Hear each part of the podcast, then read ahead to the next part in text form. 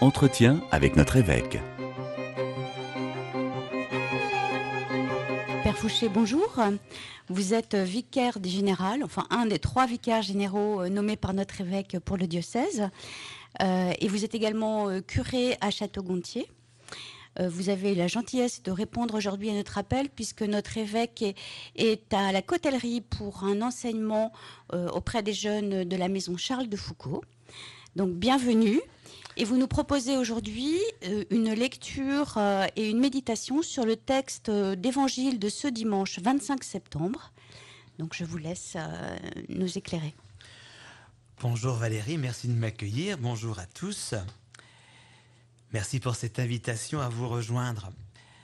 Juste avant de parler du texte de dimanche qui est la parabole de Lazare et du riche, je voudrais faire un tout petit détour par ma nomination de vicaire général, pour, ça va éclairer notre lecture. Lorsque l'évêque est venu me voir début juillet pour me demander de rejoindre euh, l'équipe des vicaires généraux, j'ai éprouvé le besoin de m'assurer que c'était bien la volonté de Dieu et que Dieu me parle, d'être attentif à sa parole. Quand j'étais ordonné prêtre il y a 20 ans, j'avais mis sur mon signet d'ordination un verset de Jérémie, c'était la première lecture du jour. Tu iras vers tous ceux à qui je t'enverrai. Et quand j'ai prié le Seigneur pour lui demander si c'était bien comme vicaire général qui m'attendait, j'ai ouvert ma Bible et je suis tombé sur Tu iras vers tous ceux à qui je t'enverrai. Et ce même jour, lorsque j'ai célébré la messe, quelle était la première lecture du jour Jérémie, tu, iras, vers, tous, ceux à qui je t'enverrai. Voilà. Si je dis ça, c'est parce que je écouter la parole de Dieu doit être au cœur de nos vies. Et en fait, c'est le cœur de la parabole que nous allons essayer de méditer ensemble. On pourrait vite passer à côté de ce texte et en fait on va voir combien l'enjeu, ce qui nous, ce qui fait que le riche est trop riche, c'est qu'il n'a plus d'oreille pour entendre la parole de Dieu, il n'a plus Dieu pour voir la misère de son frère. Alors ce texte est surprenant parce que l'homme riche n'a pas de prénom, tandis que le pauvre, il a un prénom.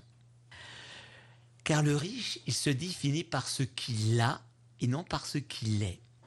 Il fait l'expérience d'être quelqu'un de bien parce qu'il peut aligner sur une feuille la quantité de ses richesses. Le pauvre n'a tellement rien que la seule chose qu'il a, c'est son prénom. Il n'existe pas à travers ce qu'il a, mais qui il est. Et ça fait un très beau écho à cette parole qui a marqué notre synode, je t'ai appelé par ton nom, tu as du prix à mes yeux. Le riche se regarde dans un miroir, le pauvre n'a qu'une vitre devant lui. Quelle est la différence entre une vitre et un miroir? C'est la couche d'argent qu'on rajoute à la vitre pour qu'elle devienne un miroir. Le riche se mire dans ses richesses. Le pauvre ne peut se mirer en rien, aussi devant lui il a une vitre, et derrière cette vitre, il peut voir le Seigneur qui lui dit, tu as du prix à mes yeux. Voilà, donc quand on lit ce, passage, il faut d'abord être surpris par l'un un prénom et l'autre n'a pas de prénom, l'un a des richesses, l'autre n'en pas. Qu'est-ce qui fait le poids, la valeur de ma vie? Le regard que Dieu pose sur moi ou les richesses matériel, intellectuel, voire spirituel que j'accumule pour me rassurer sur moi-même. Lorsqu'on fait un pas de plus, nous découvrons que l'homme riche a cinq frères.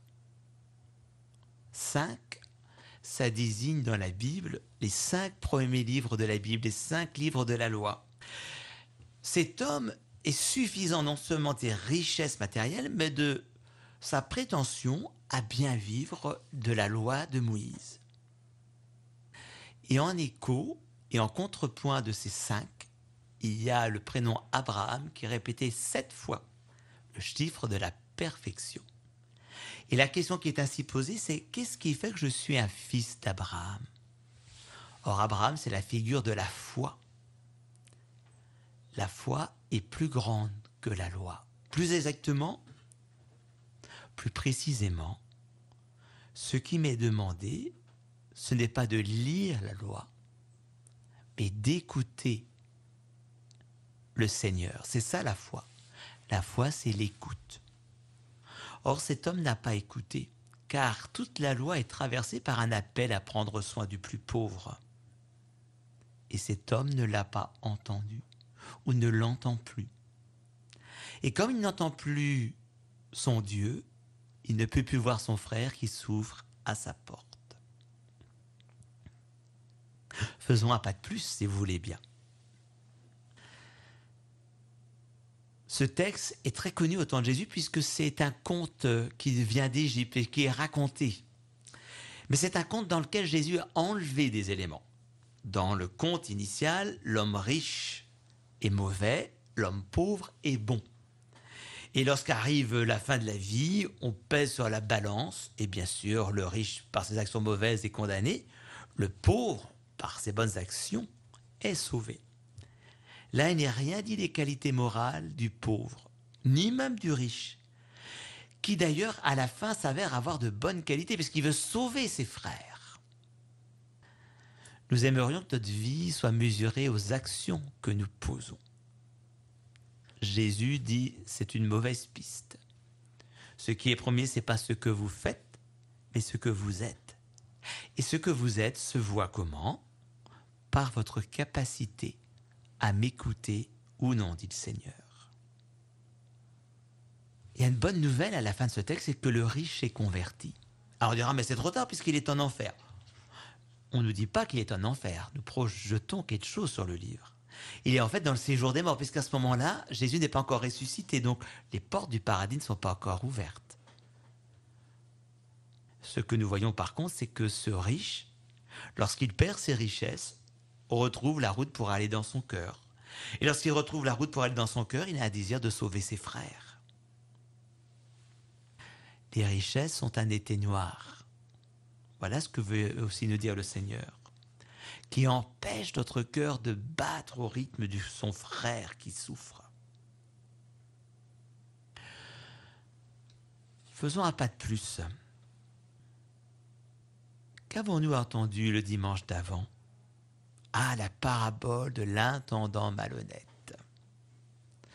Notre parabole de Lazare et de l'homme riche prolonge une réflexion précédente. Notre intendant tant qu'il voulait servir de maître à la fois, Dieu à l'argent, ne pouvait qu'avoir une mauvaise gestion. Lorsqu'il perd l'argent, il choisit le chemin de Dieu et le chemin de l'amitié. C'est une autre façon de le réentendre dans ce texte. Nous devons mourir à tout ce qui nous empêche d'être bons. Nous devons mourir à tout ce qui nous empêche d'entendre, d'écouter la parole de Dieu. Car ce qui anoblit le cœur, car la vraie richesse, c'est d'avoir un cœur qui aime. Saint Paul va prolonger cette réflexion lorsqu'il va opposer sans cesse la foi et la loi, les œuvres et la foi. Saint Paul, avant son conversion, c'est un homme qui pouvait vous défier une carte de visite impressionnante expliquant qu'il était issu du peuple hébreu historique, qu'il était d'une tribu qui avait donné un roi, qu'il était un pharisien zélé. Autrement dit, je suis quelqu'un de bien parce que je suis un bon pratiquant. Et voilà que sur la route de Damas, tout s'effondre. Il relit son chemin. Il dit, oui, lorsqu'on est riche de soi, on devient incapable de voir les autres, voire on devient meurtrier, comme Saint Paul. Saint Paul qui disait, c'est plus important pour moi d'être un homme qu'une femme, d'être un homme libre qu'un esclave, d'être un juif que d'être un païen. Et lorsqu'il découvre la foi, qu'est-ce qu'il découvre? Il est bien que j'existe, tout simplement parce que Dieu m'aime, indépendamment de mes mérites, indépendamment de ce que je fais, indépendamment de ce que je veux. Voilà pourquoi il dira par trois fois, il n'y a plus ni païen ni juif, ni pauvre ni riche, ni homme ni femme, ni esclave ni homme libre, parce qu'il n'a plus besoin d'être performant pour être quelqu'un de bien. Avoir des richesses n'est pas en soi un péché. avoir des richesses de cœur, c'est même une bonne chose. Avoir des richesses intellectuelles, c'est même une bonne chose. Et avoir une vie où on peut prendre soin des autres, c'est une bonne chose. Mais nous courons le risque, un grand risque, de passer à côté de la bonne nouvelle qui est je suis quelqu'un de bien tout simplement parce que Dieu m'aime, indépendamment de mes mérites. Merci Père Frédéric Fourché pour euh, cet éclairage précieux euh, qui va nourrir notre méditation euh, ce dimanche et tout ce week-end, qui est également celui de la 108e journée du migrant et des réfugiés. Donc merci beaucoup à vous et à bientôt sur cette antenne. Avec grand plaisir Valérie, bonne journée à tous, chers auditeurs.